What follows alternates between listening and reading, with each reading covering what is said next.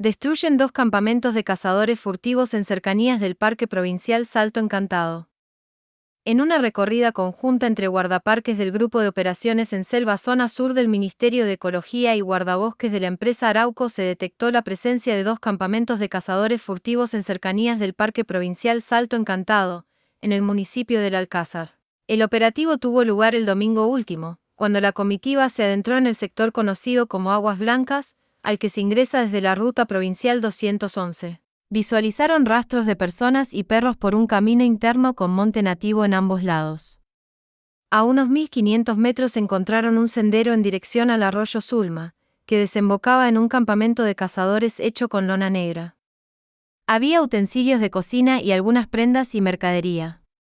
Además, cartuchos de escopeta calibre 16. Todo lo hallado fue destruido. La recorrida continuó hacia la zona denominada Puente 3, sobre el arroyo Aguas Blancas. Después hacia Puente 1. Ahí oyeron los ladridos de los perros de caza de los furtivos.